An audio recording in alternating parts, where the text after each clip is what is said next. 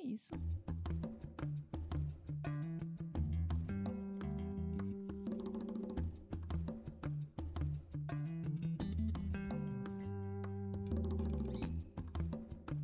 Olá a todas, a todos e a todes! Bem-vindos às Perpétuas, estamos de volta!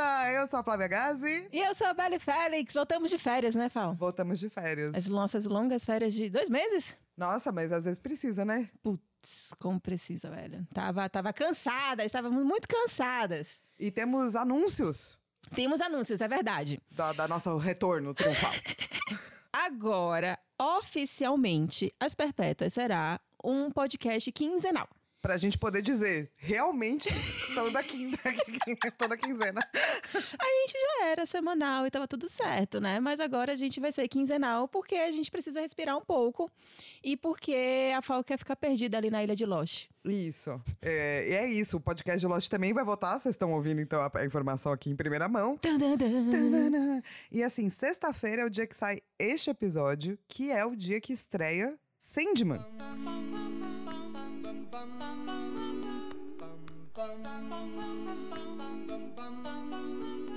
Mr. Sandman, bring me a dream. It is that I've never seen. Esqueci o resto. E por conta disso, a gente vai fazer megas especiais de Sandman. Ou seja, nós vamos falar de Sandman um por um. Uhum. Esse episódio, no caso, é o segundo volume, né? A Casa de Bonecas. E a gente já falou do primeiro volume um tempinho atrás. Mas a partir de então, agora a gente vai falar só de Sandman. No caso, os 13 volumes lançados. Eu tô falando 13 quando são 14, porque eu tô considerando Caçadores de Sonhos uma coisa só, né? Porque tem um ele em prosa e tem ele em quadrinhos. Mas a gente não vai falar um em prosa e depois outro de quadrinhos. A gente vai juntar os dois. Então são 13. Isso. E Né? 13 é um número bonito. Nossa, é verdade. Nossa, 13, né, gente? Né? 13, né? É. 13. E além disso, eu vou fazer lives é, sobre os símbolos. Então, assim, tudo que não couber, porque a gente vai fazer a divisão. uhum. Nesse podcast, a gente fala do quadrinho. Uhum. E Divisão a gente vai dos focar. spoilers. Exatamente. Na, na live, eu vou falar da série e vou falar das simbologias, que são coisas que não dá tempo de fazer aqui, porque é muita coisa. Nossa, gente, não, não dá, não dá. Às vezes você tem que cortar assim, um pouco as asas de Dona Flávia Gazi, porque senão ela vai passar meia hora falando de aranha. É. Aqui, né? Porque na live ela vai falar uma hora de aranha. É. Uma hora não, mas assim, uns 15 minutinhos, 20 minutinhos, vai rolar. Eu te desafio a falar 15 minutos de aranha. Putz, eu não sei se eu, eu não sei se eu aceito esse desafio ou não. Então, uma hora falando de aranha que eu tenho certeza. Você consegue fácil. É, consigo. Viu? Pronto. Sim, sim. É, então e aí assim, alguém faz uma aqui- pergunta, ou alguém faz um comentário, aí Isso, vai, é, pronto. É, é. Mas não é Homem-Aranha não, tá, gente? Não, é a aranha que tem no quadrinho. e aqui, então, a gente vai focar em falar de Sandman, tudo que você queria saber, todas as análises de todos, todos os TPs. Uhum. É, sexta-feira sim, sexta-feira não. Isso. Perfeito. Daí, aproveitando, que perpétua você é hoje? Eu sou a perpétua do pó. O pó, É o pó. O pó é eterno. o pó, da gente veio do pó, a gente. Como é que é essa É, frase? do pó viemos, ao pó retornaremos. Isso. E Minha casa tem. tá sem teto. Nossa, é verdade. É só o pó. Se bem que, olha, eu tô aqui na tua casa e não tem tanto pó. Mas é porque eu tenho uma coisa incrível chamada robozinho. Ah! Então, tá- então você. Ah, tá bom. Tá bom. Então agora você perpétua o pó e no futuro você vai ser do robozinho, talvez? É, ou tipo do teto pronto, sabe? Ai, bom, né? Teto pronto deve É. ser muito bom. Vou dar tchau pra caçamba, perpétua da caçamba. Vou- Meu teto pronto, minha vida. E que perpétua você é hoje? Hoje eu sou a perpétua do Corinthians. Porque Hum. eu queria muito comer os olhos de algumas pessoas pra sentir fazendo croque-croque. É assim, eu tô sentada diretamente na frente de, de Isabelle Félix nesse momento. Tenho um pouco de medo? Tenho. Porque enquanto ela tava fazendo tudo isso, ela fez os sinais com as mãos, entendeu? O que indica que ela quer realmente fazer isso. Sim, algumas pessoas hoje estão merecendo muito. Não muito. seja uma pessoa croque-croque. Ou seja, né? Eu vou ficar muito feliz. Não, não seja uma pessoa que mereça o croque-croque, né? Ei, ah, mas aí não vou ficar feliz. Porque você quer fazer um croque-croque. É, vai ser bom fazer um croque-croque. Eu tenho um pouco de medo. Tem medo não, mulher. E aí, você pode encontrar as perpétuas no Spotify, no Apple Podcast, no Google Podcast, na Amazon Music e no Deezer. E você consegue encontrar a Dona Flávia Gazi no tanto no Twitter quanto no Facebook. Você não tá no Facebook? Não sei, acho que. Não? É, tem alguém no Facebook. Você está no Facebook? Eu?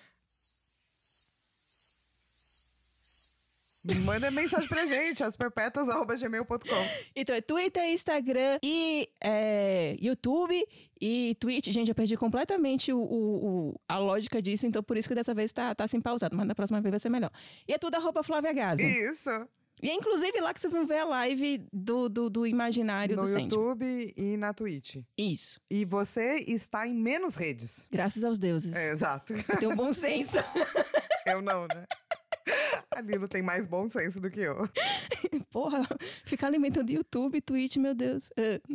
Manda pra galera onde te encontrar. Então, eu tô no Twitter, no arroba Bellyfelix, Belly com dois L's, e no Instagram, arroba Bellyfelix, Belly também com dois L's, só que dessa vez é arroba Bellyfelix underline, porque já tinha outra Bellyfelix, sinto muito. Quem quiser mandar e-mail pra gente, manda pra asperpetuas.gmail.com e encontra também a gente no Podbean, além de todos esses outros é, agregadores que a gente falou, e por favor, piramide as perpétuas. Inclusive, teve um e-mail de uma pessoa hoje falando que piramidou. Uia, Olha, piramidou pro namorado. adorei. Tem que piramidar mesmo pra gente poder, né?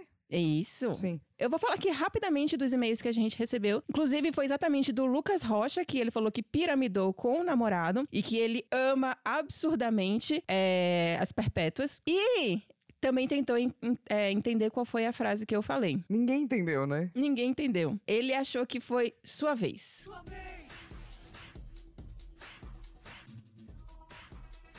Não, não foi sua vez. Aham. E aí ele tava rodando lá as caixas de e-mail e aí ele achou um e-mail perdido que ele não mandou. E é, ele agradeceu pelo nosso trabalho, que ele, que ele tá. Ele tá acompanhando bastante e que o nosso podcast ajudou ele a tomar coragem e participar de um concurso para ganhar uma bolsa num curso de quadrinhos e que ele fez tipo nas coxas, mas ele fez. Que é isso que importa. Que incrível! Né? Parabéns! Sim, achei muito massa. E ele gostou bastante tanto dos episódios. Olha, Yay! Tivemos palmas aqui. e ele gostou principalmente dos episódios de Maiara e Annabelle e o episódio de IRL. In real life. Eu não sei na que vida que... real. Na vida real, na vida real. Qual é o na vida real? É aquele da, das- da menina que faz parte da guilda de MMO, que daí encontra. essa- É! Nossa, é verdade. Nossa, gente, olha a véia que não sabe o que é IRL. ele também gosta muito de Sarah Anderson. Ah, e ele queria agradecer ao Thiago Guimarães, que falou da gente no Segunda Mão. Foi aí onde ele conheceu. Ah, obrigada, Thiago Guimarães. Muitas graças. É, a outra pessoa que mandou também e-mail foi a Grace, que tá sempre aqui. E ela falou que foi tentar remixar o nosso episódio. Tipo, ela disse que não é nenhum digão, mas que ela foi tentar re- remixar no nosso episódio. E ela, só que ela queria fazer um negócio meio abertura de terror, tipo Horror Story, American Horror Story. E ela ficou tão assustada que ela não conseguiu dormir. Tem que tomar cuidado aí, entendeu? Depois você fica falando que você é o Corinthians por aí, que quer cronte-cronte os olhos das pessoas, É daí bom. não dorme. É, então. E que ela gostou bastante do, do episódio. Ela ainda não leu, mas ela gostou muito do episódio do Eu Lixeiro, que isso fez ela se conscientizar sobre o lixo dela. E ela tomou uma série de ações. Inclusive, ela pegou as colegas de treino de Kung Fu dela, que uma engenheira ambiental e uma outra nutricionista, e elas vão fazer um movimento relacionado com reciclagem, horta comunitária e reaproveitamento. Que lindo! Parabéns! Amei, amei. E Escutem o lixeiro. É uma HQ muito interessante. O outro e-mail foi da Jaqueline Costa, que ela trouxe também alguns estudos relacionados à maçã, do fruto proibido, e que na realidade tem toda a cara de ter sido uma tradução errada. Então existe o trocadilho, né, em latim malus, que significa tanto maçã como mal. E aí ela colocou um link aqui, The History of the Forbidden Fruit, National Geographic. A NPR News também falou sobre isso daqui, a questão também da tradução da Bíblia hebraica para o latim, e que isso daí pode ter perdido ao traduzir peri, peri, eu não sei a pronunciar disso. É a palavra hebraica que significa fruto para malus, que é o latim vulgar. E aí ela também colocou aqui um outro link do NPR. Por fim, ela também falou a questão de que talvez não tenha sido maçã, mas figo. Porque quando Adão e Eva comem lá a fruta, eles têm folhas de figueira. Então existe aí toda uma treta de tradução, gente. Que- Existe. A gente sabe que é o fruto proibido, mas a gente, na verdade, não sabe qual fruto é. A gente convencionou a maçã por conta de algumas traduções, mas não, não é bem verdade, assim. Eu acho que a gente podia escolher, Eu acho também. né? Quem sabe uma banana? A banana proibida. E por fim, o e-mail da Wellen Pena, que acompanha a FAO desde a época da Omelete. Ela está super feliz por me conhecer. Eu que fico muito feliz por estar te conhecendo, Wellen. E ela também está adorando as perpétuas. Mas ela lançou aqui um questionamento que eu gostei bastante, que ela disse que ela, quando leu Aurora nas Sombras, ela não gostou. Porque, como a gente falou, né, é uma arte que fisga, e o que foi exatamente o que aconteceu com ela, porém, ela achou a história muito indigesta e que foi exatamente isso que ela não gostou. E assim, Ellen, eu achei maravilhoso você ter dito isso, porque exatamente você ter essa sensação de indigestão, né? Que você falou que, sim, você entendeu que era isso que a HQ propôs, se propôs a fazer, e você terminou não gostando, só significa que você não é obrigado a gostar de tudo. Sim. Que é sobre isso e tá tudo bem. É, a arte é subjetiva, né? Ela não foi feita necessariamente para agradar. E tá certo não gostar. Eu acho que muitas coisas que a gente indica também tem a ver com um pouco do nosso gosto pessoal, né? É total nosso gosto pessoal. Tanto é que a gente sempre fala, né? A gente só vai falar aqui de HQs que a gente gosta. Eu gosto é igual o cu, né, galera? Cada um tem. A gente não faz crítica. É, como é que é aquela crítica que diz que é apessoal?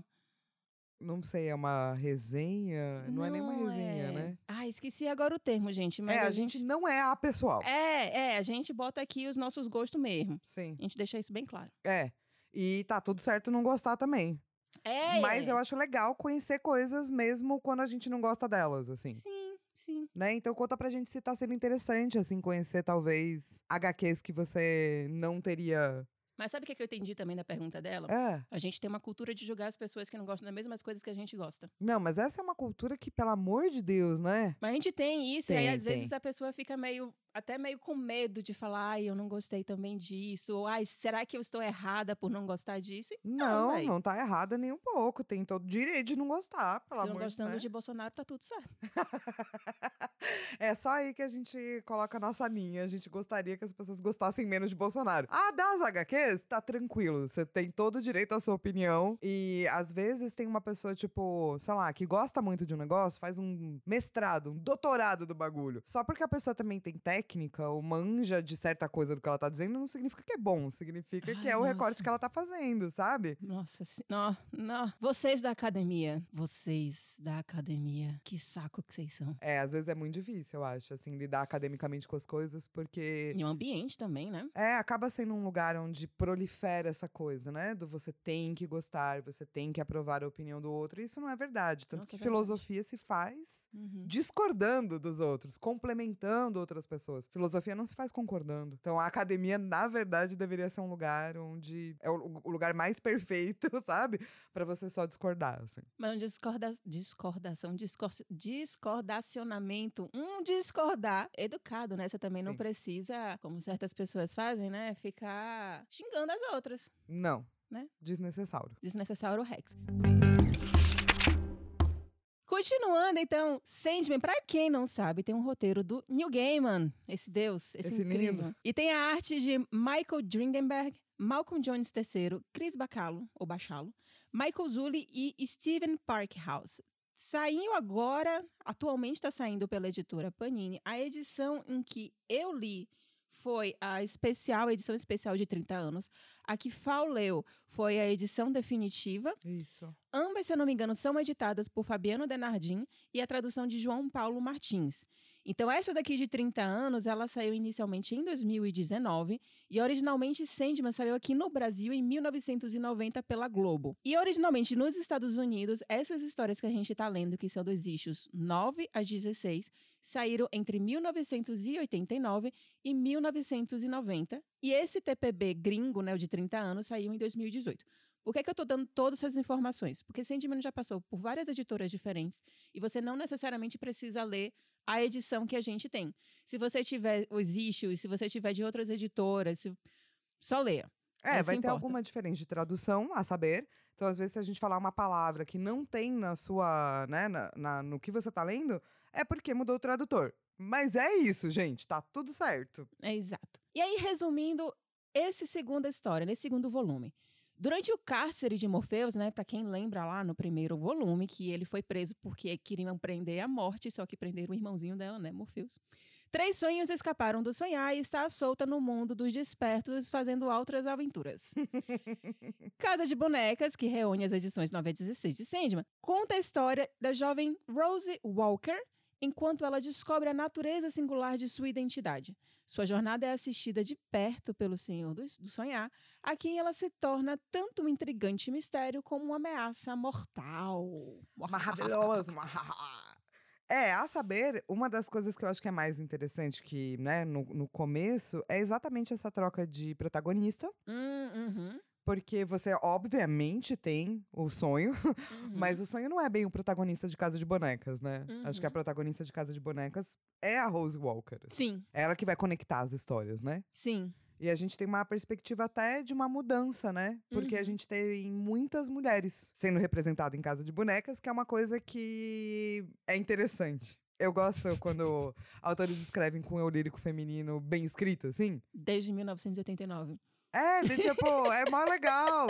tipo, é, quando você pega Game of Thrones, o cara sabe escrever com eu lírico de tudo, sabe? Masculino, feminino, Ah. né? E eu acho que o Gaiman também consegue fazer isso. Não, e é algo que também dá pra gente pontuar a questão de que não é algo recente, né? Assim, não é agora que, ai, porque existe essa briga, ai, as feministas, que agora é que estão fazendo esse tipo de história, que sempre existiram homens que sabem fazer. Infelizmente, não é a grande maioria, mas quem sabe pode vir a se tornar, assim como mulheres também continuar escrevendo, isso é tudo igualitário, gente. Eu acho que eu tô muito bonitinha nesse começo. desculpa.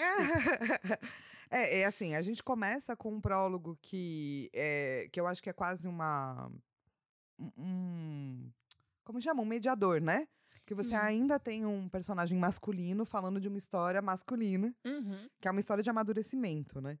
Mas você também já tem a Nada, que é uma personagem que a gente conheceu lá no Prelúdios e Noturnos, ela tá no inferno, Uhum. e ela aparece aqui de novo, né? E assim, lendo o TPB, rola uma espécie de choque. Porque você começa a ler o TPB com uma história que não é necessariamente de Sandman, né? De Morpheus, mas é. Só que não é exatamente é, seguindo a linha temporal do que Gaiman está contando. Mas é o tipo de história que, tipo, você sabe que você vai guardar para depois.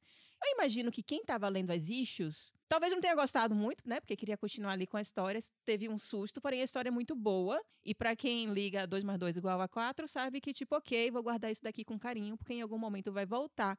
Já que nada, como ela tá sempre sendo é, mencionada, então, é tipo, tá, ok, agora eu sei que ela foi parar no inferno, agora eu sei por que ela foi parar no inferno. Que mais? Tem nada aí. Aí você tem que continuar acompanhando a história, né? Sim, porque vai ter, né? E é, e é muito legal porque a gente tem já uma. A gente começa, né, com Sandman protagonista no Prelúdios e Noturnos, e aqui a primeira história já mostra o quanto ele é um imbecil, assim. Então, é algo que eu acho que a Morte fala no primeiro volume, né? Algum, algum dos irmãos fala que ele é meu babaquinha, e aí a gente entende por que, que ele é meu babaquinha, né? Porque ele não sabe amar. Ele, amor, o amor dele é muito sobre posse. E talvez seja uma pessoa que é porque não sabe o que é amor, né? Como ele mesmo fala, nada vai atrás dele, ele fala, nossa, nunca ninguém veio atrás de mim. Então ele termina se tornando my precious e termina mais prejudicando do que necessariamente recebendo esse amor. Porque ele sendo esse menino mimado, e ela, essa rainha que é jovem, que é inteligente, ela entende que, tipo, cara, não dá pra gente ficar junto porque senão o mundo vai se acabar. Você é um perpétuo, você não é nem um deus, você nem nenhum humano, a gente não pode ficar junto. E ele não sabe lidar com esse não. Então aí você já sabe, menino babaca, Sim, mimado. mimado. Não está acostumado a tomar não. É, Mas eu adoro que ele começa assim, né? Porque a gente passou um tempo construindo aí que ele é o protagonista. Não, e é bom De a repente gente... aparece a irmã legal, e daí depois Irmã. aparece ele, tipo. Ah, tá, irmã legal. É a morte. morte, é.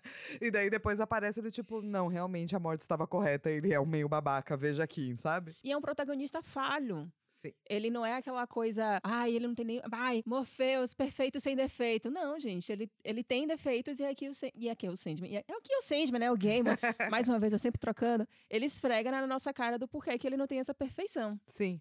E essa primeira história, ele meio que já fala, né, sobre pedaços. E ele Uhum. vai juntar sempre esses pedaços, e é uma coisa que depois a gente fala mais, né, da narrativa de Sandman, mas é uma coisa bem caracterizada na casa bo- das bonecas, assim, né? Nada é perdido. Toda Sim. mini coisinha será utilizada. E eu acho legal também que aqui é quando a gente tem o Sandman negro. Sim. Que é polêmica às vezes na, nas internet, que as pessoas falam, ah, você transformaram Sandman em negro. E claramente a pessoa nunca leu Sandman. Sim, porque os perpétuos, eles não têm um corpo, né? Eles são perpétuos, eles têm corpos. Tipo uma entidade, né? É Exato. difícil você definir o que, é que são os perpétuos. É, é algo bem do, do nosso imaginário mesmo. Sim.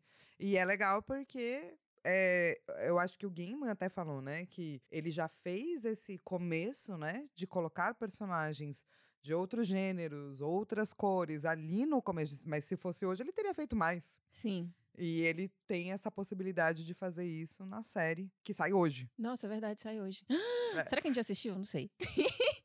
e uma coisa legal, também que eu acho que, que ele trabalha é essa coisa de o que é se tornar homem e o que é se tornar mulher, que é muito ligado à sexualidade, né? A questão de você é, cortar o seu ímã ou cortar o seu prepúcio. Eu achei interessante como ele botou essa dualidade do homem e da mulher. E é algo que hoje em dia a gente já não tem mais tanto essa visão, mas eu acho isso interessante de você precisa sangrar para então você ser considerado um adulto. É, eu acho que é, o, o legal é que hoje em dia a gente fala sobre essa falta de binariedade exatamente porque o órgão ele nasce do mesmo lugar, é a mesma coisa, sabe? Ele só se desenvolve diferente, né? Então, mesmo pensando que a gente meio que mudou a maneira de falar, a base ainda tá ali, sabe? Do tipo, você se torna pessoa quando você aprende a sangrar. E eu acho que isso é muito verdade, né? Quando a gente para de, sei lá, ter uma certa ingenuidade da coisa, é quando a gente se torna pessoa. Pessoa é complexo, pessoa é bom e ruim ao mesmo tempo. E eu acho que o sangrar tem a ver com isso, assim, sabe? A gente pode dizer que o sangrar atual é pagar boleto? Eu acho que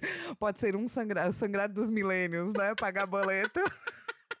Milênios e centênios, a gente já vai envolver aí essa galerinha. Centênios acham que é cringe milênios ficarem falando de pagar boleto. Não, tudo bem que eles achem cringe falar sobre, mas eles têm que pagar também. Sim, eles têm que pagar. Centênios, como vocês se sentem? Manda e-mail pra gente, asperpetos.gmail.com.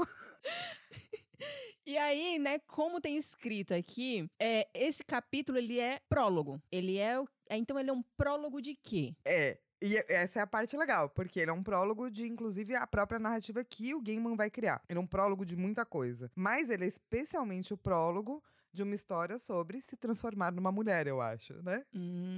Que é a Hum. história da Rose Walker. Que quando a gente começa a entrar em Casa de Bonecas, a primeira, né? Parte 1, depois do prólogo, a gente vai ser apresentado pra Desejo, que é lindíssimo, eu acho, do tipo esse momento. Então a gente tá falando sobre sangrar, sobre nananã. Pá, chega Desejo. E ao mesmo tempo também já vai chegar personagens que não são Morpheus. Não, e complementando essa questão do desejo e do prólogo, também tem a imagem dessa árvore que para você encontrar o seu amado, você tem o amado, o amada, amade, você tem que é, engolir um- uma baga de, de, de, de fogo. Então você tem que se queimar para conseguir achar esse amado. É fogo que não queima, né? Diz aí o poeta até hoje. Mas desejo vai estar achando ótimo você tá se queimando aí no seu, seu fogo no rabo. É, o desejo fala, "Bem, esse fogo no rabo tá queimando, é isso que nós queremos. Que aí já começa exatamente o primeiro capítulo, né? A gente tem, a gente é, é apresentada, apresentade, a desejo, o desejo, Há desejo e desejo. né? Que- porque é isso, ela é ele, ela, Elo. elo. É gênero fluido. Nessa época ainda não se tinha um termo específico para isso, mas é uma das primeiras coisas que ele fala, Sim. que o Gaiman fala. Não tem um gênero específico, não tem um corpo específico. É o que tá afim de ser. E aí, acho que muitas vezes é representado aqui como algo meio andrógeno 1980, vai. Sim. Que era a maneira como se representava na época para aquela cultura, né? Mas sim, se você pegar e reler e releiam, você vai ver que, tipo, o desejo é gênero fluido. Uhum. É, passeia no gênero que deseja no momento. Sim, e é muito bom a fortaleza de desejo, onde ele mora, que é no limiar. Sim. E aí você para, pensa, e aí você fala, né? Puta que pariu, Gamer, é, né? O limiar ali do desejo. Que bosta, que droga, eu te odeio. aí você pensa todas as coisas que você tem desejo, porque não é, no- não é só necessariamente o desejo sexual, mas o desejo de você comer, o desejo de você querer é, mastigar olhos de pessoas, o desejo de você querer atravessar a rua, tudo isso tá no limiar. Que é o que as pessoas esquecem, né? Quando, Uhum. po- tipo, Freud vai falar de id, de libido, ele não tá falando só de sexo. Pode ser sexo, se é isso que você deseja. Mas o lance é, o que é que você deseja?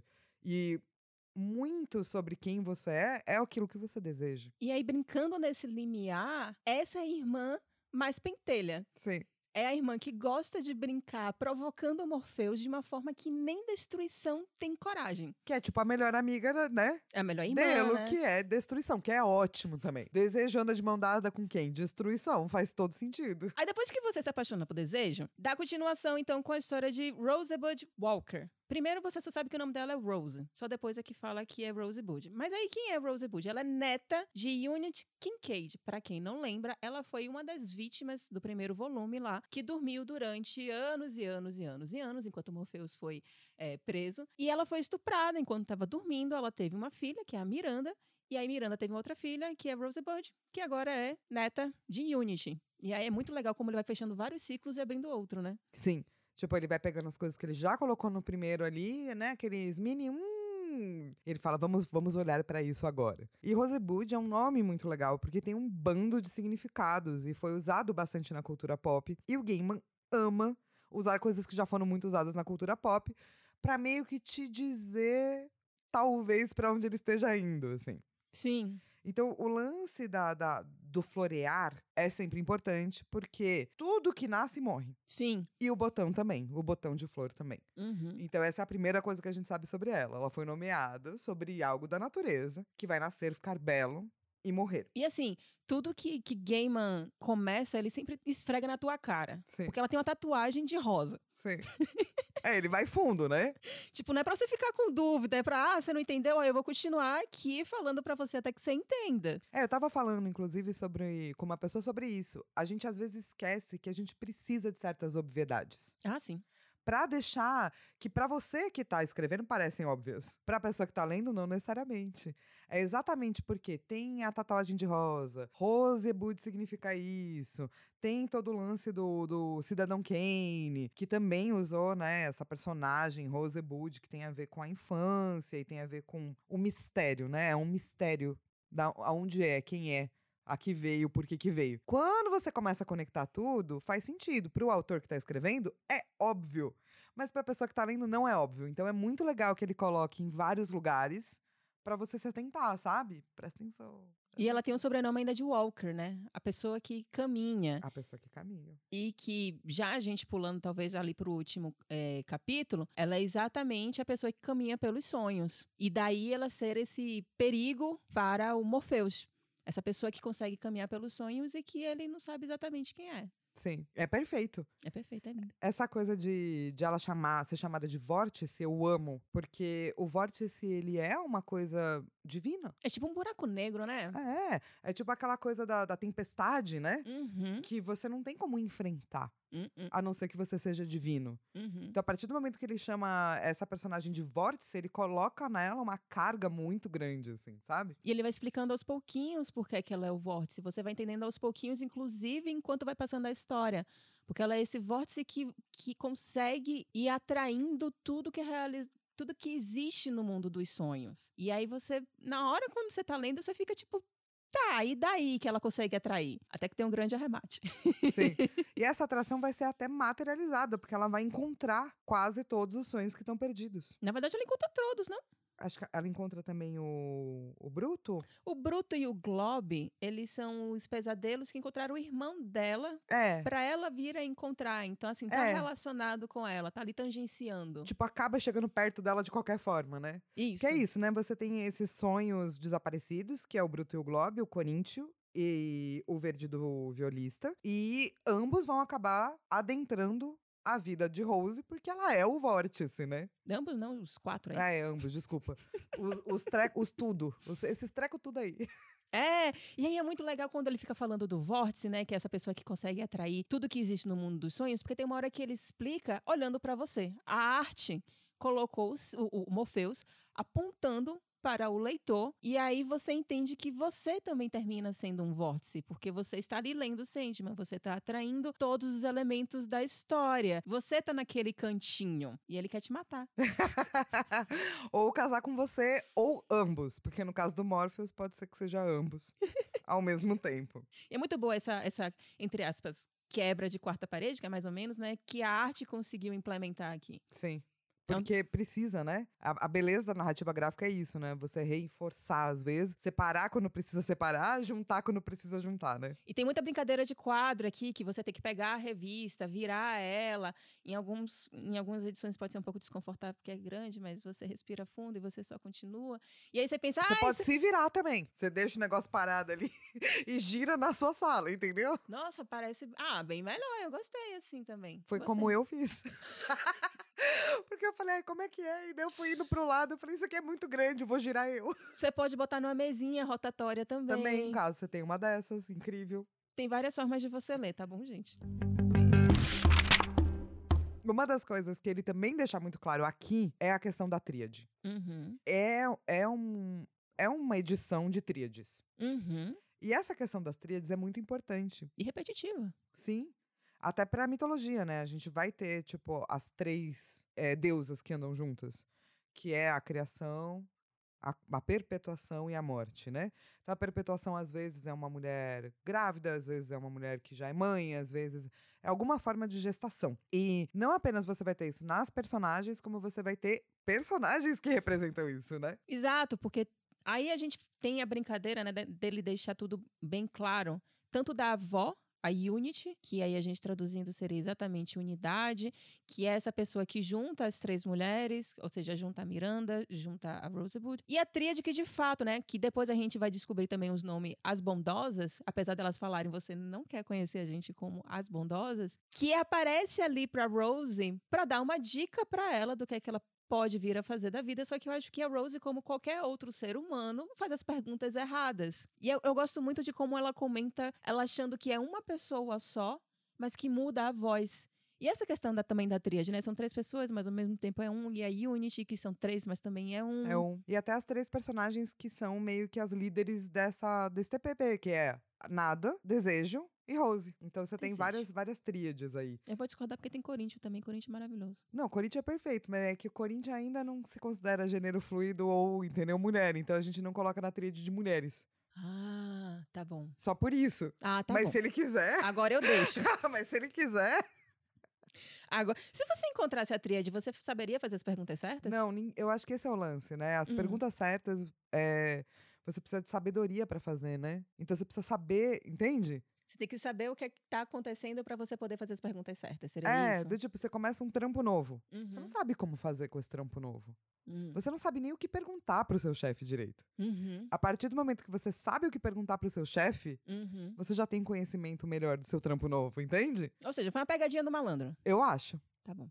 Mas eu acho que é uma pegadinha meio, tipo, também quase um conto de amadurecimento, como ele fala lá no, no prólogo. Uhum. Que é tudo bem, você tá procurando resposta, mas qual é a pergunta? Que se você sabe a pergunta, talvez você esteja mais próximo da resposta do que você imagina, sabe? 42, né, gente? É, é isso.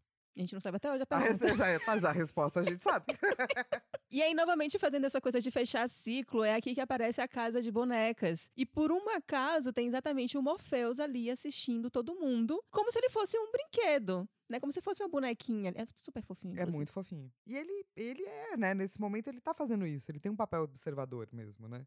É, e a gente, na verdade, vai descobrir no final que, que não é nem só nesse momento que ele é isso, ele é isso.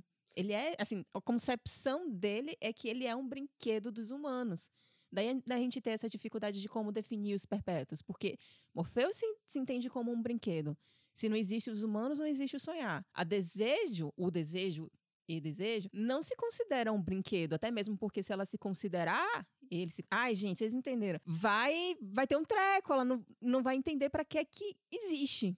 Sim. Cada. é- Eu acho que é isso, né? Se você pegar, provavelmente a morte é a que mais manja Ah, com certeza. dos bagulho, porque. Vovó Morte. Exato, porque, né? Sabe fazer as perguntas certas, porque conhece a humanidade. E aqui também que a gente vai ver as visões, que é o Corinthians, que rouba as visões, né? Melhor personagem, gente. Até aqui, acho que a gente tá falando bastante também, inclusive, do seriado, né? Do, do trailer. É verdade, é porque assim, né? A gente acha, estamos gravando antes, que a série vai seguir muito perfeitamente aí. Não, Pelo- só pelo fato de. De todos os personagens, acho que eles deram bastante ênfase ao Corinthians. Sim. Porque ele é muito interessante. Assim, visualmente falando, e, né? É, é muito legal você ter um Corinthians. Assim. Ele é um demônio, faz total sentido pra uma série de televisão. Não, ele é um assim. pesadelo. É, desculpa, um demônio, um pesadelo. É, mas faz total sentido pra uma série de televisão você ter um Corinthians, sabe? Uhum. Então, mas se você pegar, tipo, todos os extras e o Gaiman falando, eu acho que a série tem tudo pra ser muito. acompanhar muito perfeitamente, assim, com algumas atualizações. Uhum. É, a obra. Então eu acho que Corinthians perfeito. vamos, é, vamos ver Corinthians sendo, Perfeito. como diz é, a Belle, a Lilo, perfeita. Perfeito.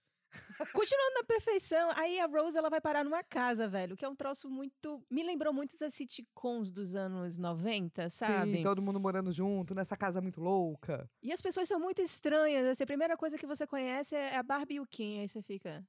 Ah. E um complementa a frase do outro, você já fica. Ah. Aí depois tem duas mulheres lá, Chantal e Zelda vestidas, todas de branco. Nossa, eu amo a Chantal e a Zelda tanto. O meu eu gótico, quando eu era criança, sabe, falou isso aqui é que, é que é legal.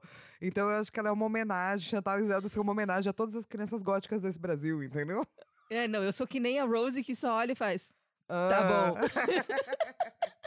e elas colecionam aranhas empalhadas, então eu só ia fazer tipo, tá bom.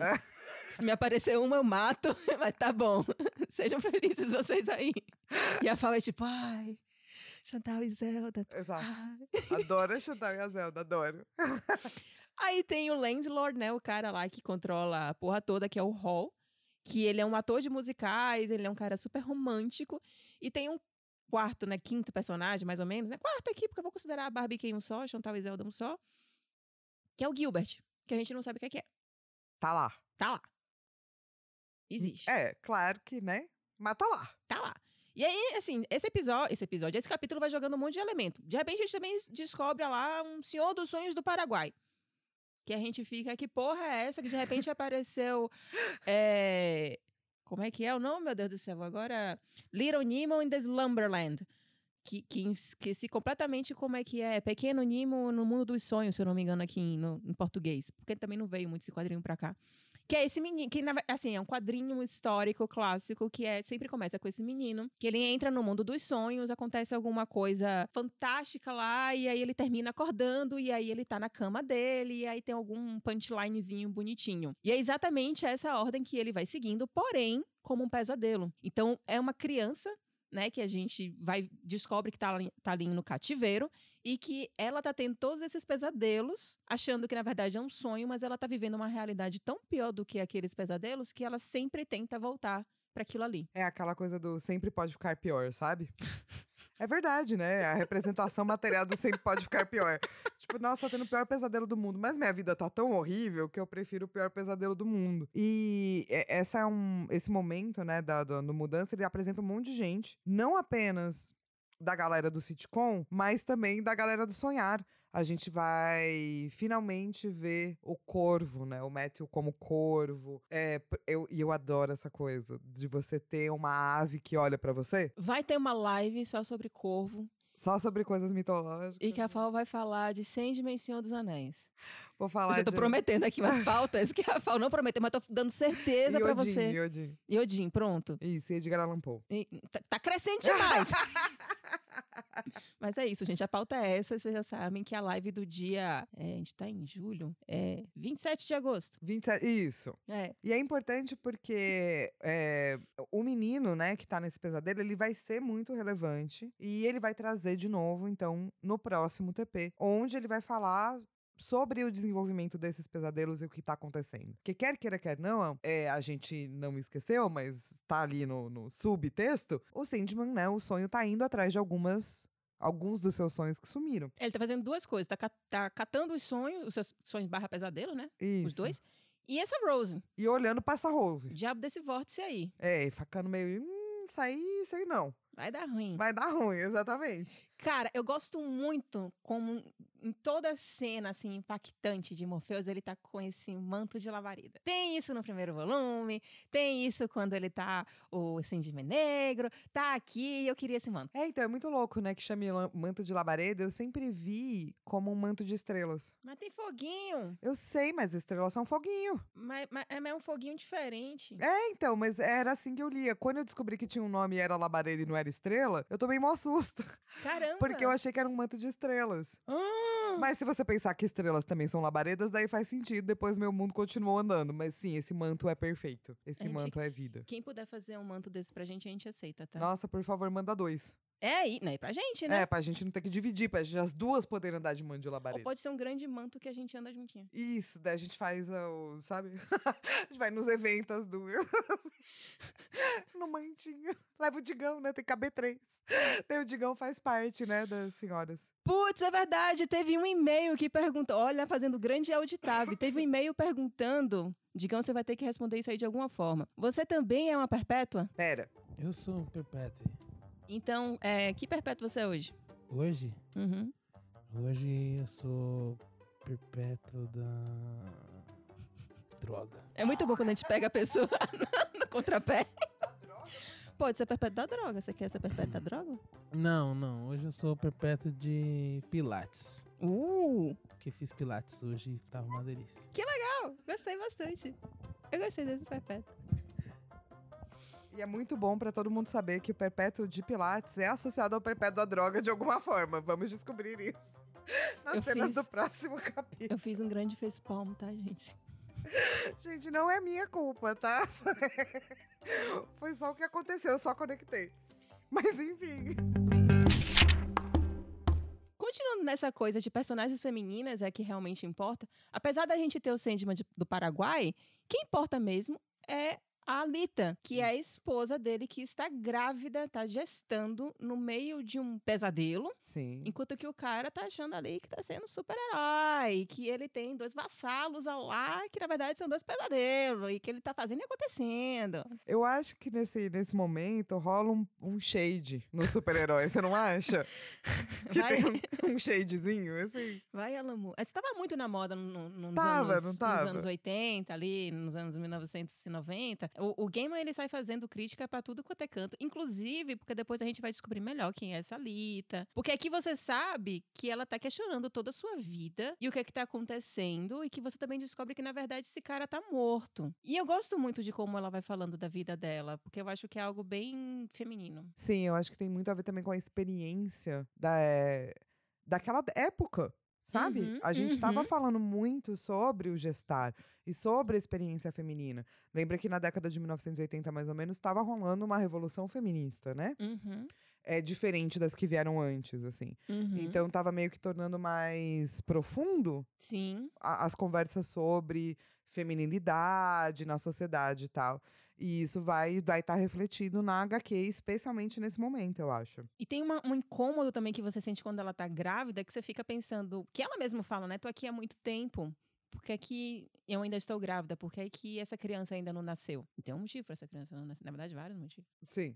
Sim, mas ela tá se questionando, né? Uhum. É, o Gaiman, nesse livro chamado Sandman Companion, ele fala sobre essa história. E ele vai falar exatamente sobre isso. Ele vai falar sobre que ele queria criar uma história sobre mulheres, sobre a atitude de homens no que concerne as mulheres, sobre as casas, as paredes que as pessoas constroem ao redor de si mesmas para proteção ou aprisionamento, ou ambos, e pôr abaixo essas paredes. Então, eu acho de uma sensibilidade muito bonita, assim, que é o que o Gaiman entendeu mesmo do que estava acontecendo na época de movimento feminista e de botar as coisas para baixo e, né, toda essa coisa que ao mesmo tempo que você se protege, você tá sempre se aprisionando um pouquinho. Sim. E por um lado é ótimo. É meio que necessário, né? Exato. Não dá pra você viver também completamente nu. Não. Por outro lado, talvez se você leva ao extremo, você vai ter uma lita da vida, assim. É, nem 8 nem 80. Você achar esse equilíbrio. Isso. E eu acho que é muito interessante ver ver esse gancho, ver tudo isso acontecendo. É muito é muito bonito. Uhum. É um questionamento muito legal. Ao mesmo tempo tem um shade pra super-heróis que eu acho que é legal, no sentido de tava rolando na época, também tá marcado aí a década que ele tá escrevendo, sabe? Essa Não, e história. existe também o Sandman do, da, da versão pulp, né? Sim. Hum, Assim, ele não necessariamente queria fazer um shade pra eles, mas né, quer queira ou quer não, tem É, eu não acho que com certeza é um shade para o Sandman, mas existe todo esse questionamento do que é um super-herói também, né? Que é uma coisa que estava sendo feita na época muito, assim. E daí a gente vai acabar descobrindo o que, que é que tá acontecendo. Porque o, o Hector, que é o, o outro Sandman, né? O marido dela, na verdade, não existe. E ela tá presa realmente. Então ela construiu um lugar onde ela pode continuar grávida, pode continuar com o marido, mas é um lugar inexistente. tudo isso com o auxílio de Bruto e Globe, que são esses pesadelos, né? E, e aí, enquanto tá acontecendo isso, velho, é, é, a gente quando fez essa, esse roteiro, a gente terminou separando por capítulo, porque cada capítulo é realmente muito denso, tem muitos, muitos elementos. Porque enquanto tem toda essa questão da, da Lita, tem também uma convenção dos cereais. Que vai acontecer. E assim, quando você lê em inglês, faz um pouco mais de sentido, né? Que é Cereals Convention. E aí você sabe que é de serial killers, daí cereais. Entendeu? Entendeu? Entendeu? Ó, ó, ó, trocadilho. É, sim. E que é o que vai ser a- o quinto, né? O quinto é todo focado nisso. Eu amo demais a Uhum. convenção dos cereais. Uhum, Mas antes dele chegar nessa coisa mega. Porque assim, ele parte de uma coisa muito densa, que é uhum. toda essa questão do aprisionamento e pá. E o sonho finalmente descobre onde é que estão, né? Esses. Ele aos pouquinhos vai descobrindo ali os seus mistérios e ele vai ficando putaço ou ele se diverte muito. Sim. Nesse caso, ele fica. Inicialmente ele fica putaço, mas depois ele se diverte muito quando ele descobre o Sandman de Araki. Né? Tanto é que ele, só, ele solta essa frase que eu acho maravilhosa, que é vocês, humanos, jamais deixam de me surpreender, sabe? Ele tá ali amando, vendo que, tipo, ah, esse pobre humano foi vítima dessa, dessas criaturas, desses, desses pesadelos. E ele também se sente um pouco bem, assim. Ele dá um tapinha nas costas dele mesmo, do tipo, nossa, vocês aprenderam muito bem. Se eu não tivesse tão puto com vocês, eu estaria dando parabéns. Vocês fizeram um pesadelo muito bom. né? Parabéns, gente. Que pesadelo ótimo. então ele sai de uma coisa muito densa pra chegar num capítulo muito denso, que é talvez é o capítulo de mais horror, né? Desse, de- desse TPB. E daí no meio ele coloca uma história um pouco mais leve. Nossa, ele dá uma quebra de ritmo que ajuda muito na realidade, Ajuda. causa um certo estranhamento, porque de repente tem uma história de um bro que tá tomando uma breja.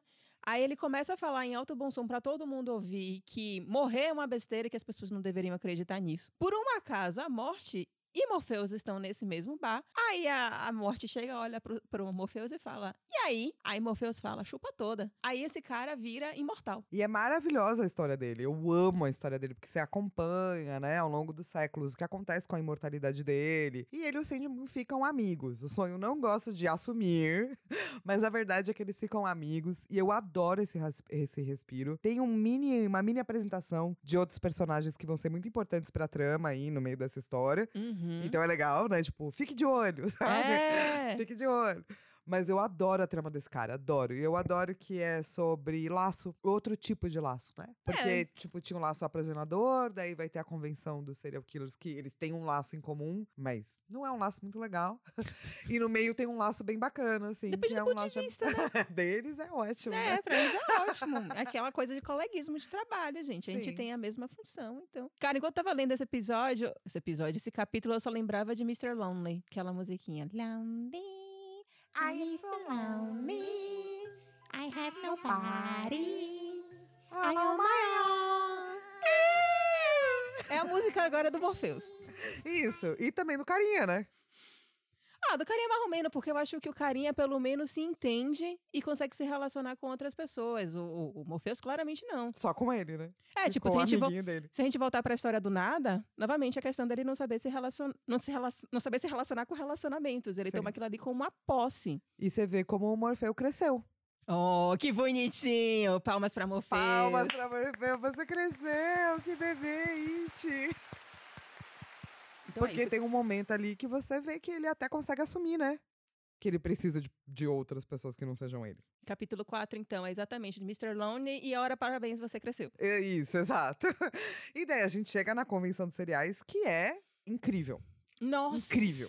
Quando você tá lendo, quando você termina de ler, é que você entende como você tava na pontinha da cadeira enquanto tava lendo aquilo ali. É muito maravilhoso. É um suspense que ele vai criando que você não, não esperava por aquilo ali. Tanto é que quando você entende que você está tenso, é que você fica tipo, carai, Sim. não imaginava que fosse assim, não. É, tipo, quando você passa muito tempo fazendo algo que é tenso e daí depois você relaxa o seu corpo, você fala, meu Deus, eu tava realmente muito tenso. É isso. E eu acho que é talvez uma das histórias mais celebradas é, de Sandman. Porque é Uhum. muito legal.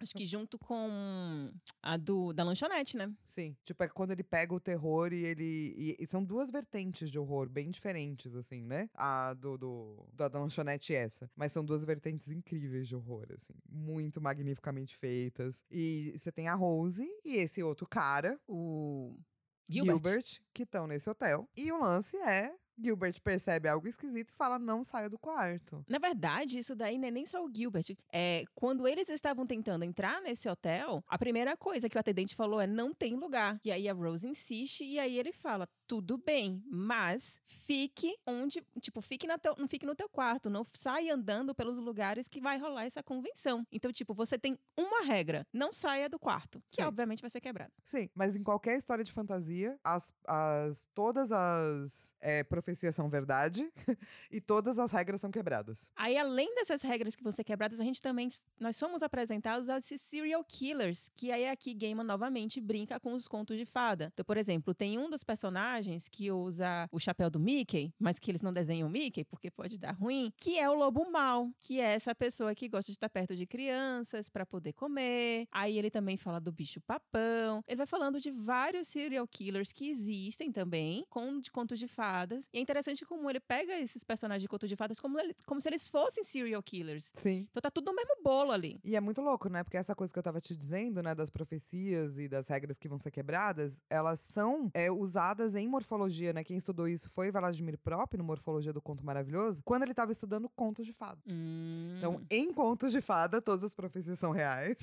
e todas as leis foram feitas para serem quebradas. É que a gente acabou usando isso para criar coisas tipo a jornada do herói, entende? Então parece que vem que é algo muito maior, mas na verdade a raiz narrativa disso são contos de fada. E aí é legal que ele torna tudo isso muito mundano, porque ele faz essa convenção. Você que está numa faculdade ou que passou por uma faculdade e aí tinha que ter horas extras de alguma convenção de direito, psicologia, jornalismo, o que seja. Aquele troço chato que você tinha que ir para um centro de convenções, arrumadinho e ficava assistindo um monte de palestra, é o que tá rolando aqui. Sim, tem até uma lista de presença.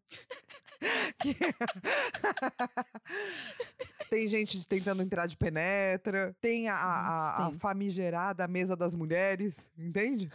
Como é ser mulher no serial killers, também tem isso aí. Putz, mas aqui eu vou passar aquele paninho, porque naquela época a gente não tava precisando. Não, até hoje a gente faz isso, então eu acho muito atual, entendeu? Não, mas hoje a gente já não precisa disso. Sim, mas as minas lá tá de saco cheio também de participar dessa mesa.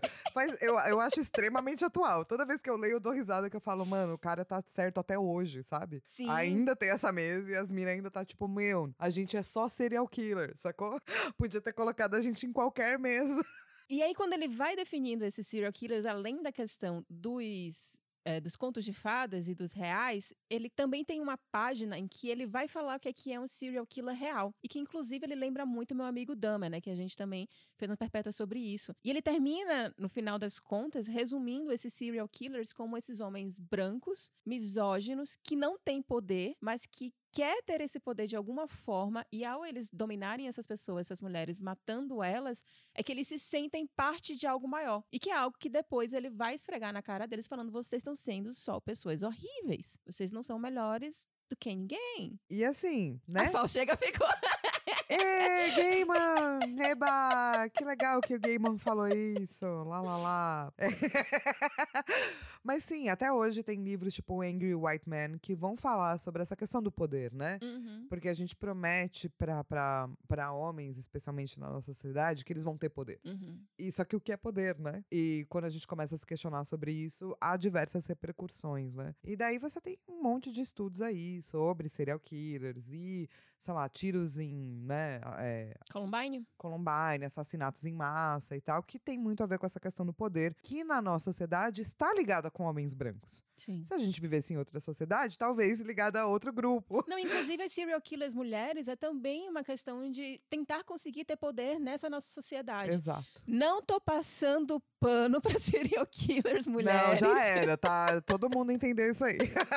Vamos deixar bem claro que elas existem, elas também estão buscando poder de uma forma complexa, recriminante. É não muito legal. É, de uma forma onde. é, sabe aquela coisa que o, o Freire, Paulo Freire fala? Se Hum. você não sabe educar, Uhum. o sonho do oprimido é virar opressor? É. É, para mim é bem isso, assim. É Uhum. tipo, falta educação sobre o que é poder. Uhum. Então, o sonho da, da, da mulher oprimida é em virar opressor, né? E assim, quando lhe é dado poder e você não sabe o que fazer com esse poder, muitas vezes você termina se tornando o Coríntio, por exemplo. Sim. Que ele foi a obra-prima do, do Morpheus. Ele queria criar esse pesadelo que é um espelho sombrio das coisas mais horríveis do ser. Imagina você sonhar com aquilo não, que é obrigada. teu, mas que você acha que aquilo ali é a pior coisa em você. Então, é, é aquela projeção que, em vez de você estar projetando no outro, você está projetando no teu sonho. Você já sonhou Hum, com alguma coisa sua que era, tipo, horrível, assim? Sou abençoada. É abençoado? Se você já sonhou, manda e-mail pra gente, superpets.gmail.com. E aí, o que, que o Corinthians vira? O Corinthians vira um serial killer lá, um terrorzinho que gosta de comer olhos. Apesar de que eu gostaria de ser terrorzinho que come olhos, mas enfim. Não sei se eu gostaria de ser esse pesadelo, se bem que esse pesadelo deve ser muito divertido também, enfim, a pensar. É, você pode depois super contar pra gente qual foi a conclusão que você chegou. Se você quer ser só o serial killer ou também o pesadelo. E aí, Sandman, né? O Morpheus, ele fica extremamente decepcionado. Porque, putz, cara, olha só o que, é que você poderia ser e se tornou isso daí. É muito bom ver novamente o Gaiman discutindo isso daí. Sim. Porque o, o Corinthians, eu, eu gosto porque ele vai aparecendo de pouquinho. Você pensa, meu Deus! E quando chega é do mal, mas a hora que o game, né, o Sandman, eu também falando gay. O Gaiman, É. Sandman é a mesma pessoa. A já... A hora que o game fala, mas porra, bro. Você poderia ser muito melhor e você fica tipo, putz, Você fala, caraca. tá tão bom assim, né? É, e tem o lance da sombra, né? Tipo, ele vai deixando a sombra dele, né? Então você vai vendo a sombra do Corinthians e pá, e pá, e pá. Mas você nunca vê o que o Corinthians deveria ser, sabe? Porque ele se resignou e se tornou menor. Poxa, Corinthians, mas eu gosto muito de você, Corinthians. O capítulo 6, ele vai ser especialmente um programa da live da FAO. Porque é quando a gente pega todos os elementos da Casa Estranha, todos aqueles personagens, e ele pega os sonhos dessas pessoas e ele destrincha essas pessoas. E tem muitos e muitos e muitos elementos, porque são moradores estranhos. Então, a gente parar para falar sobre isso aqui, o episódio vai ficar de cinco horas. Sim, não, e assim, é. É, é super legal. É incrível. É muito interessante. Você passa cinco horas lendo cada página. Exato, e você se aprofunda em todo mundo que você precisa se aprofundar, e ele dá vários fechamentos e pá e pá. Mas a gente não vai falar tudo. É. O que a gente vai dizer é: existe um momento, quando o Gaiman tá escrevendo Sandman, que ele para pra mostrar as pessoas. E ele faz isso muito mais na Casa de Bonecas do que em, no, né, em Prelúdios e Noturnos. Mas esse é o episódio que ele faz mais ainda, né? É, que ele começou isso em Prelúdios e Noturnos exatamente no episódio da lanchonete. Em que ele bota lá o brozinho pra mostrar as piores e melhores coisas dos seres humanos. E aí você vai vendo várias facetas. Aqui ele faz a mesma coisa, só que, como você falou, de uma forma muito mais profunda e até muito mais complexa. Eu acho. Porque é isso, né? Enquanto você tem um horror que é o horror, meu Deus, vai matar, vai, ah, você tem um outro horror que é simplesmente existir como ser humano e ter que Uhum, aceitar as suas partes boas e ruins. uhum. E isso não é fácil. Tá aí todo mundo vivendo a vida inteira, anos de terapia, exatamente para aceitar essas coisas de si e dos outros. Pra lidar com o Corinthians de todos os dias. Exato. Corinthians, cara. Corinthians. Mas assim, o que a gente vai dar foco é na questão do vórtice. Finalmente a gente entende por que, é que o vórtice é algo tão perigoso, porque é que o Sandman tá querendo destruir esse ser, porque é um ser que consegue puxar todos os elementos do sonhar, então vai aí, vai aí desde sonhos a desde pesadelos, que seja. E é, no caso vou falar ela, né, porque é a Rose, ela vai quebrar exatamente essa ordem caótica que é o sonhar. E tipo, se o, o, o, o, o Gaiman se Morpheus, quando ficou preso durante um tempo, já teve que arrumar a casa toda, imagina uma pessoa que é tipo um buraco negro e que pega aquilo ali tudo e explode. Né? Então, necessariamente, ele precisa matar esse vórtice. É muito bom ele explicando isso de uma forma bem gráfica, né? Sim. E que ele faz isso de uma forma também é, não mimada, né? Tipo, o Gaiman passou um maior tempão te mostrando como, às vezes, o Morpheus não é um cara muito bacana. Nesse caso, ele não tá sendo um filho da puta. Uhum, Ele só realmente precisa cuidar daquilo. uhum. Então tem uma explicação longa do tipo, tá vendo, galera? Ele tá sendo racional. Porque às vezes é isso, ele tem esse equilíbrio, né? Isso. Se você tá lidando com sentimentos, ele é completamente desequilibrado. Mas se você tá lidando com uma organização, ele é um cara que sabe ali administrar tudo bonitinho. Ele entende o papel dele, né? Nesse sentido. O que ele não entende é quando sai do papel dele, né? Quando ele tem sentimentos. Ah, meu Deus, o que fazemos com essas coisas esquisitas? E vai levar pro nosso ápice, né? Uhum. que é essa batalha não batalha entre o Morpheus e o Vórtice. Sim, Porque não é nenhuma batalha, né? A menina é só uma menina. sim. Apesar dela ser tudo isso, ela nem sabe fazer as perguntas certas ainda. Tadinha. Ela não tem essa maturidade, essa sapiência, essa malícia de entender o que ela é. Então ela não é exatamente.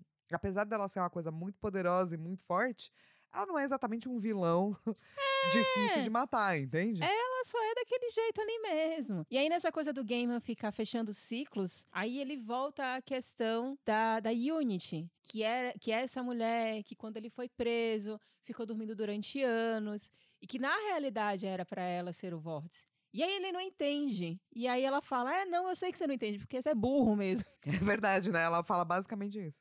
Fala Ela dá uma de palavras. Caetano, saca? Eu nem vou responder essa pergunta, porque você pergunta de um jeito burro. Tá tudo bem, né, gente? O Perpétuo também às vezes não sabe todas as coisas. E aí ele fica, obviamente, putaço com desejo. E aí tem essa discussão sobre o que são os perpétuos, né? Ele também ameaça desejo, tipo, pare de zoar aí com minha vida, porque eu entendo que. Nós somos um brinquedo dos seres humanos. E aí ela fala: não, a gente tá acima dos seres humanos. Você que é, né? Ela É. diz isso aí é treco seu. Problema teu aí. Aí você fica tipo. "Hum, e aí, né? O que, é que a gente faz com, com essa informação toda? A gente continua lendo Sandman. É, pois é. E eu gosto muito que o verde do. violini- Violista. É, É é- violista ou violinista? Será que eu escrevi errado? acho, que é, acho que é violinista, mas tenho, tenho dúvidas. Vou pescar aqui. Pesca aí. Mas, a priori, né, o verde do violinista, ele é um, um sonho muito bonito. E eu adoro a presença dele como Gilbert e, e como é o desenrolar dessa coisa toda. Ah, ele é um fofo. É, você vai ter, tipo, a participação, então, das outras, né? Da mulher, da outra mulher, que é a Unity. Você vai ter um fechamento muito grande, assim, pra tudo, de um jeito que eu amo. Que Você nem acredita que da convenção de cereais É, você vai chegar nesse final, entendeu? é, é violinista realmente. Violinista, né? E tem um esperançar aí, você não acha? Tem um esperançar também, na, é assim, é, é, é legal como o Gaiman, ele, ele fala sobre sonhos e pesadelos como se fosse uma coisa só. Porque eu vejo do violinista, ele é um lugar. Isso me lembrou muito Patrulha do Destino, quando Grant Morrison também tem esse personagem que você não sabe se é uma van, se é um, você não sabe o que é, que é aquilo ali. E é bom você ter, assim, deixa mais óbvio ainda quando a gente fala que um personagem é uma cidade, tipo Gotham City, né? Realmente o personagem é esse lugar, que no caso é pra acolher as pessoas, pra trazer o melhor pra elas, pra deixar elas bem. E quando ele vira esse lugar, ele é exatamente aquele gordinho feliz, só que é um lugar. É muito fofo. É muito fofo. E, e dá aquela calmada no seu coração. Sim, que Total. tipo, existe possibilidades pra essa série que não são apenas de meu Deus, vai todo mundo morrer da morte, pior morte possível. É assim. vai todo mundo morrer, exceto o Brozinho, Sim, o melhor amigo do Mr. Lonely. isso. Mas sim, Hum. e, e você fica com muitas questões e com muita vontade de conhecer mais gente. E ele vai trazer tudo isso de uma forma linda e maravilhosa no futuro. E especialmente os outros perpétuos, né? Nossa, cara, é muito bom como ele vai apresentando as coisas aos pouquinhos. E muito linearmente, né? Uma vez ou outra é que ele coloca ali um capítulo que você não sabe pra que é que existe, mas é muito lógicozinho. E é, é, é extremamente válido para você entender que existem histórias complexas que não precisam começar pelo final ou que não precisam deixar um monte de dicas para que depois você entenda o que é que tudo aquilo ali faz. Apesar dele fazer um pouco disso realmente. Mas ele fecha no próprio TP, geralmente, né? O que ele não fecha é, são coisas que ele vai desenvolver em TPs futuros. Porque são coisas do maior.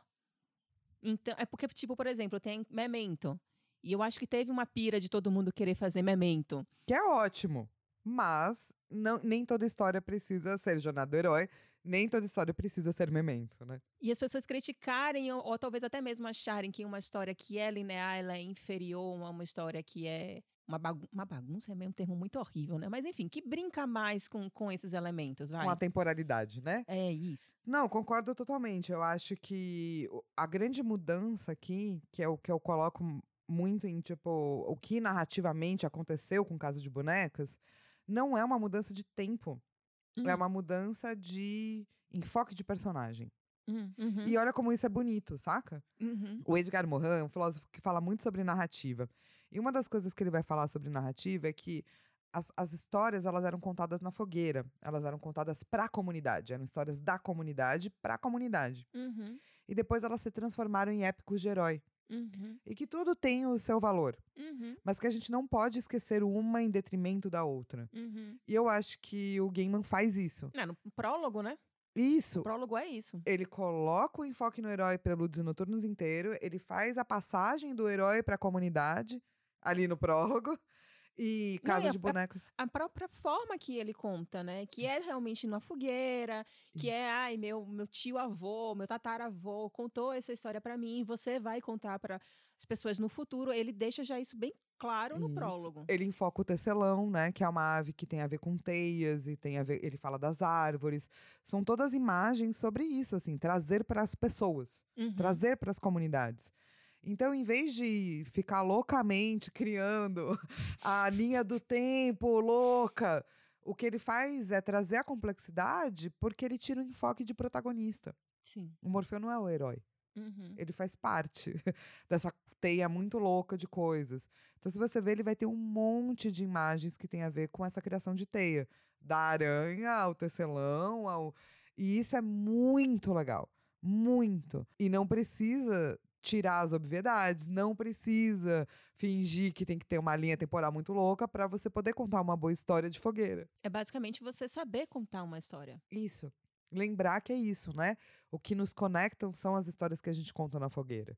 Então ele vai trazendo para você histórias de várias fogueiras, de várias pessoas. E todas elas são um pedacinho de você. Uhum. Uma coisa que você se identifica aqui, uma coisa que você se identifica ali, um negócio totalmente fora da sua realidade. Tipo, imagino que vocês não sejam serial killers. Se vocês forem, mandem e-mail pra gente. Não, manda não, não, não, não, não, manda, não, não. não, não, não, não, não, não, manda não. Não, não, não. Não. Vou nem falar o que é pra fazer, porque eu nem sei. Mas não. Se é serial killer, procura ajuda. Ai, muito bom. E se a gente for parar pra pensar, a arte também faz isso, né? Sim, tem uma narrativa, assim, é engraçado porque tem vários é, artistas diferentes ali, né? E tem formas de você contar completamente diferente. Então a gente vai desde uma, uma arte que parece, sei lá, um carvão, uma guache ali, como também tem outras que são um pouco mais realistas também, com uma arte final, né? Que na realidade puxa mais para esse realismo. Tem também esse cara que vai querer brincar exatamente com os ângulos, contar a história como se fossem mosaicos, para você ter um outro tipo de visão do mundo, do sonhar. Então, essa brincadeira que permitiram a Sandman foi construindo exatamente todas essas diferenças e pluralidades. Que, né, vão se juntar nisso, na fogueira. São Sim. as histórias que você tá escutando. Você, vórtice, tá escutando. Cuidado com o Sandman. Putz, no final das contas, nós somos as perpétuas do vórtice, vai? É, Sem querer, querendo. é. É um Corinthian vórtice e um, e um pó vórtice. O pó vórtice é pior ainda. É, porque um pó vórtice é Puts. infinito, né, cara? Não tem robô limpador aí que ajude. Nossa, se eu fosse um pó vórtice, sabe aquele lance que a gente tava falando lá das- dos poder? Seria muito poderosa, entendeu? Ninguém ia destruir, não. Ninguém ia acabar comigo. Qual X-Men é mais poderoso? Pó, Pó vórtice. vórtice. Ai, É. meu Deus do céu. Então, o que é que você ama, além do pó vórtice? Cara, eu, eu amo isso que a gente tava conversando, sabe? Eu amo que o Gaiman não tem medo nem de ser óbvio, nem de ser brega. Uhum. E ele faz um retorno que eu acho muito corajoso. Tipo, ele acabou de lançar Prelúdios Noturnos, sabe? Uhum. É sobre esse protagonista. E, pai, de repente ele destrói o que ele mesmo tinha construído, sabe? Que é um Sim, negócio que ele fala, né? Oito issues fazendo aquilo ali é algo relativamente novo e de repente falou: não, não, não, não, não. Você até ouve assim o carro, do, o, o- barulho do brecar, sabe? E ele fala sobre isso, né? Que é sobre prisões e construções. E ele não se permite estar tão aprisionado assim. E eu acho que ele conseguiu fazer isso também porque tinha uma editora editora ali que tava acreditando nele. Sim, a Karen claro. Berger, ela bancava muita gente. Não, e um editor que provavelmente olhou pra ele e falou: se isso aqui for uma- um lugar? Porque a gente esquece, né? Que é- também tem esse papel do editor, que é tipo, pô, mó legal isso aqui, mas se fosse um lugar? Mas se fosse o pó do vórtice? E, e daí ele fala: caraca, dá pra refazer a história inteira pensando nisso. Exato, a editora tá lá pra isso. A editora tá lá pra isso. Exatamente. E o que, que você ama? Então tem essa coisa bonitinha mesmo que você falou, mas eu vou continuar batendo na tecla que eu amo Corinthians. Tá bom, pode amar. É isso. Você Só pra gente ter duas coisas bem diferentes. Tá, depois escreve pra mim o seu Death Note, que eu quero saber quem que você quer coisar dos olhos. Só pra eu saber se eu tô na lista. Nossa, pior de tudo é que tem duas pessoas que já estão na lista que eu tô, meu Deus. Ah, tem uma terceira também. Gente, eu vou tentar descobrir se eu tô na lista ou não. E se eu não tiver. Não, mas peraí, você tem que falar no seu tweet. Ah, é verdade. Putz, não, não vou dizer. Não, não, vou, não, não, não. A gente não vai descrever Não, isso aqui no tweet. Não, é, acabou. Não, É acabou. Só quero dizer que se eu não tiver na lista da Lilo, a gente volta daqui 15 dias. Não, mas você não tá na minha lista, óbvio que você não tá. Ah, então eu não nem sei. você, nem o Digão. Ah, então tá bom. Então Tá tudo- Aê, Digão! High five, Digão. Aê. Beleza, então a gente volta daqui 15 dias com certeza, porque a gente vai estar vivo. Fechou, combinado então. Uhul.